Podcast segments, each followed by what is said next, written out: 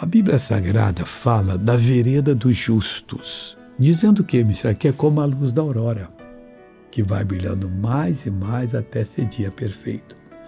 Quando você estiver numa reunião de oração, que eu estiver ministrando, outro pastor, não importa a igreja, e você começou a ser curado, irmãozinho, continua firme. E considere que Deus está operando, que Deus não faz nada pela metade. Mas por que que às vezes vem devagar? Porque a vereda do justo é como a luz da aurora, vai brilhando mais e mais e mais.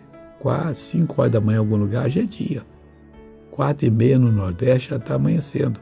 Então vai amanhecendo, vai brilhando, brilhando, brilhando, brilhando, até ser dia perfeito. Aí não tem mais problema algum.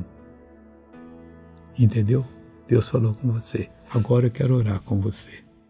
Vamos orar? Pai, muito obrigado eu vou usar o poder que o Senhor me deu, a autoridade, para repreender todo o mal dessa vida.